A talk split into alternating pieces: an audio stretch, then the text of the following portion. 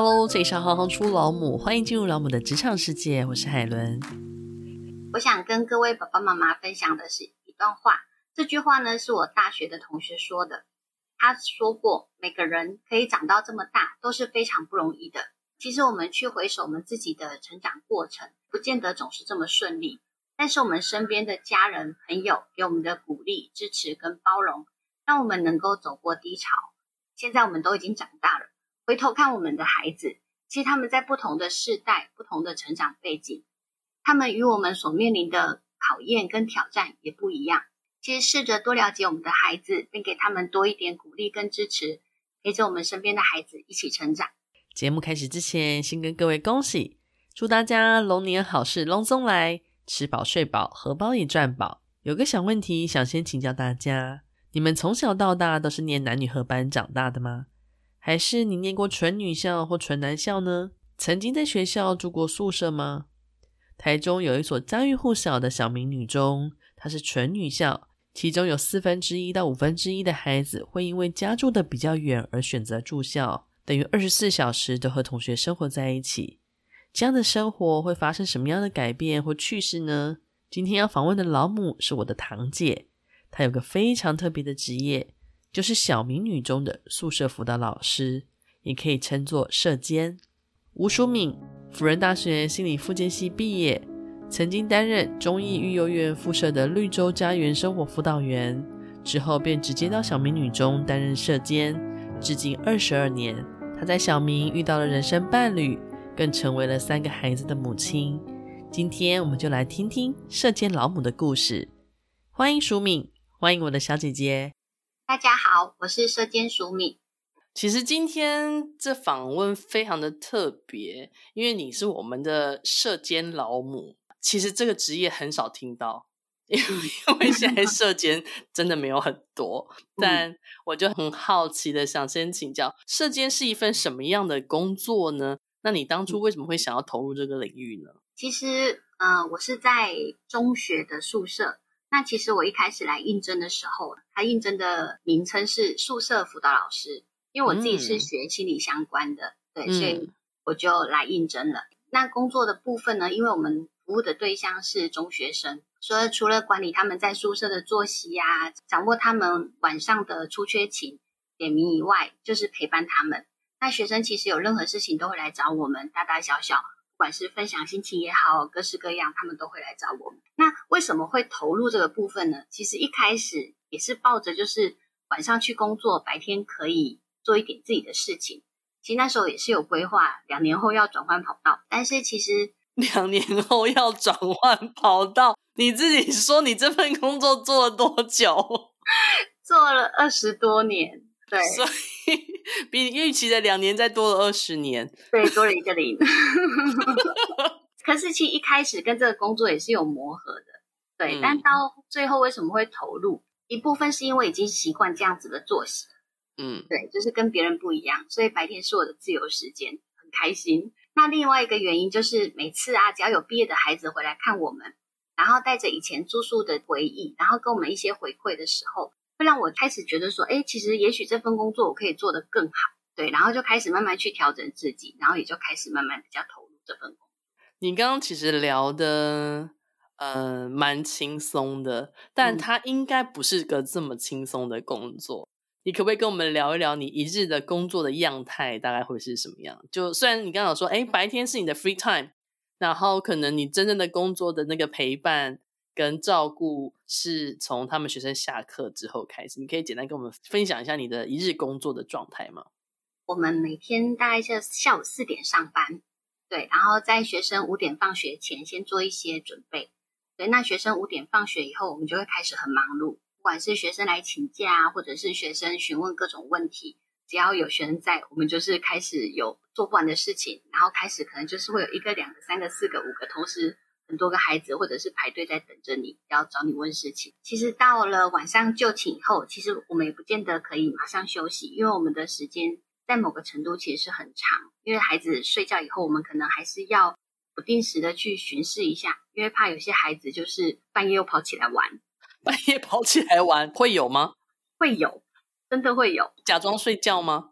对，他们就会在十一点熄灯，干部已经巡完以后，然后他们就会偷偷跑出来看，哎，没有人了，他们就会开始狂欢，就开始聊天啊什么的。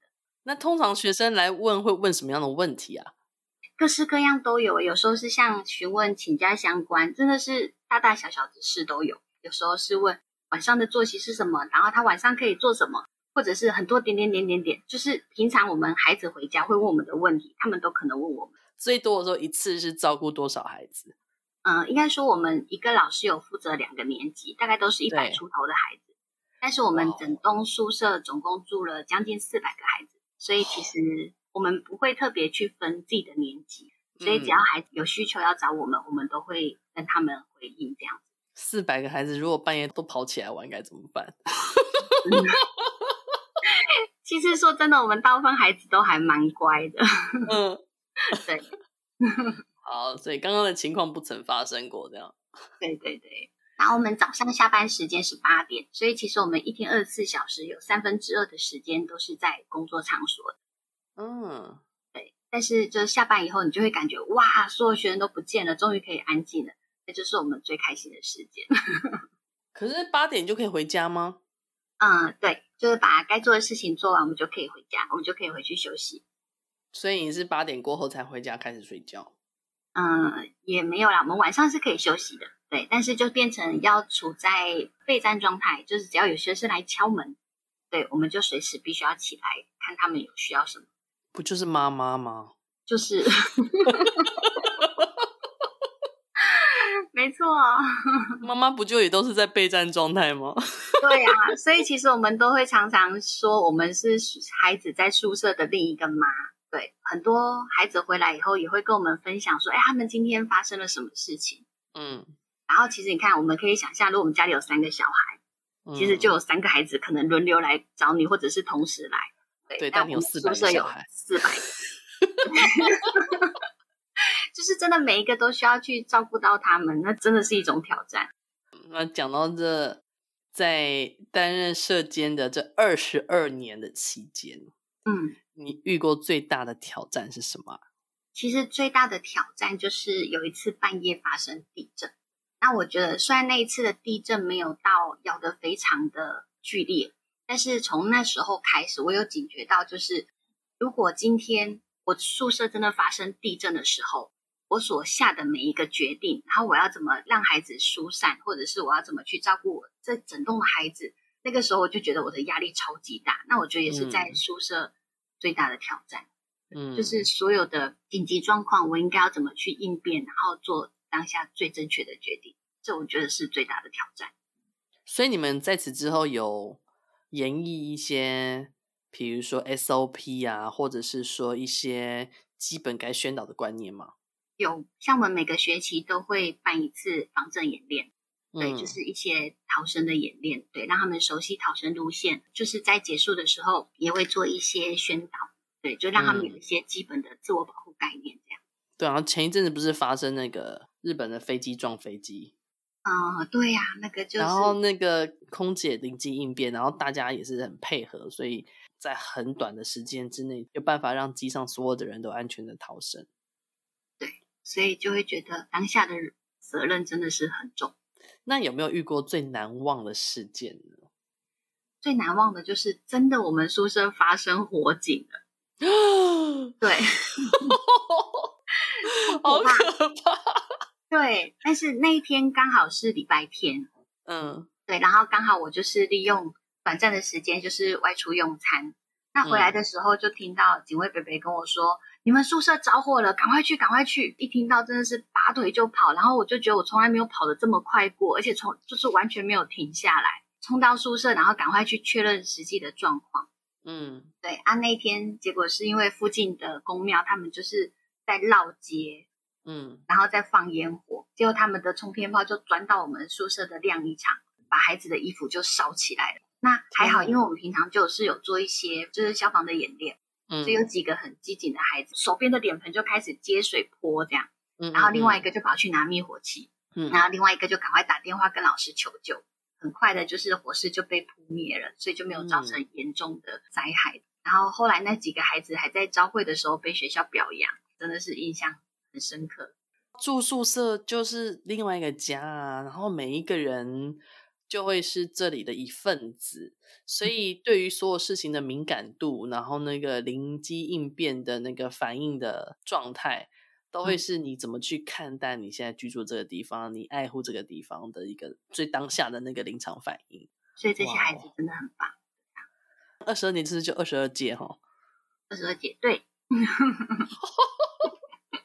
你你最早带的孩子可能已经已经生小孩了，有人当妈妈了。对，有哈，有。嗯，那如果回过头来看一看，就是二十二年前的孩子跟现在的孩子，你觉得有什么样的不一样吗？其实真的这样回过头去看啊，会觉得以前的孩子真的相对比较单纯，就是他们没有接触到外面这么多的。各式各样的讯息。那现在的孩子因为多了很多的三 C 产品，嗯、然后加上网络的无远弗届，所以现在孩子其实到底他接触了哪些东西，我们是完全没有办法知道的。嗯，对，孩子的脑袋里到底装了什么，真的是我们没有办法去理解。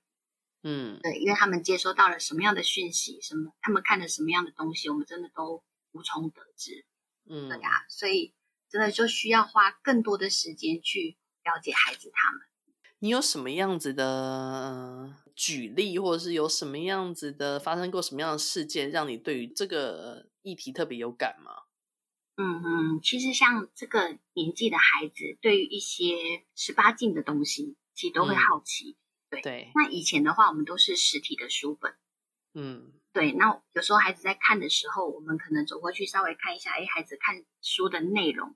嗯、大概就可以言言情小说之类的，对，我们就可以做呃适时的制止这样子，或者是提醒家长。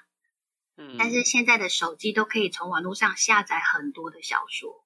嗯嗯，对，他只要有 WiFi 的地方，他就可以下载他想要阅读的书。而且现在很多书的分级并没有做得很好。嗯，对，所以其实这部分会是我觉得啦，我看到会是比较担心的。而且防堵对孩子已经就已经没有效了啦，就是你越防你越堵，他就是越充满好奇，就是你越不给我看，我越想看这样。真的，以前防堵还有用，现在真的不行，完全没有办法。与其防堵，不如是转个念头去带给他们正确的观念，嗯，因为你的确也不会知道他们在什么时间点会遇到什么样的人，遇到什么样的事。那至少观念正确的话，还可以或多或少保护一下自己。没错，虽然刚刚讲是因为呃外在环境的改变，所以孩子改变。嗯、那你觉得舍监的这个角色需要与时俱进的能力会是什么？当然，我们对于这些产品，我们要有更多一些的了解，一定程度的了解。嗯、另外，就是我觉得我们还必须要去关注，像现在新时代他们会去使用的社群软体。嗯，对，然后还要去了解他们现在流行的元素，人物啊，或者是偶像。其实，嗯，有这一些他们喜欢的东西，我们才会比较有机会跟他们聊，那才比较有机会跟他们更熟，更知道他们在想什么。那我觉得另外一个很重要，就是我们还是除了我们知道青少年他们现在喜欢什么，我们还要有自己的国际观跟世界观，对，才能够以一个。比较成年人的角色，去给孩子们不一样的视野去看这个世界。如果这些孩子觉得你不理解我的世界的时候，那个沟通常常会不小心就断掉了。没错，越聊越觉得真的就是跟妈妈的角色这样。那成为母亲之后，有没有对于你的工作，就是舍监的这个角色，有没有带来一些什么样子的改变或是影响呢？嗯。对我来说，我觉得还好，可能是因为我有很强力的后盾支持着我。嗯，对，我的婆婆，然后我的先生，他们都很支持我，就是愿意在我需要他们的时候，他们都会跳出来，然后他们也很包容我，不会要求我说我下班时间我一定要做什么，就是即使下班后我也可以得到充分的休息。这样，我觉得改变上没有非常的多。可你生了三个孩子哎嗯，对，生了三个孩子，刚刚讲的那样子的作息是可以的哦。其实最辛苦的是前半段，就是孩子需要喂奶，然后还没有上学的那段时间。对，对，就是每天下班你就会想着要赶快回家，然后陪他们。对，婆婆对我们也会有一些期待，就是你要怎么教孩子，你要自己对，但你会觉得说，哦，白天有时候其实会想要休息，嗯，对，然后也会觉得说，有时候孩子在我们面前的表现就是非常的好，嗯，对，但是婆婆就会跟我们要求，就是你应该要怎么教怎么教，对，嗯，有时候就会觉得说，哦，陪伴孩子的时间真的少，真的多。嗯也就走过来了，这样。对，他们个别上学以后，其实我会利用他们中午放学的时候，就有些国小不是有些天会中午就放学嘛。嗯，对，那因为他们的年级段不一样，所以每一天载到的人都不一定。嗯，对，那那个时候我就比较有机会跟他们有单独相处的时间，然后就可以跟他们聊比较多。嗯，刚刚好像一直都没有提到你是在小明女中，台中的小明女中担任社监。对，然后他们是几年级的小朋友需要住宿？是一到三吗？还是只有一年级的新鲜人？嗯，国一到高三，我们没有强制住宿哦。到高三，对，国一到高三，所以六个年龄段。哦，没有强制住宿，那但相对住宿的学生比例有多高？比例大概有五分之一。学校的话，对啊，因为其实现在政府在推就近入学。对，所以其实变成远地的孩子变少了，加上我们学校音乐班就是撤掉以后，嗯、那远地来念音乐的同学也变少，所以住宿的人其实变少了。嗯、我们曾经最多的时候住到六百多个人。哇哦！所以一个房间多少人？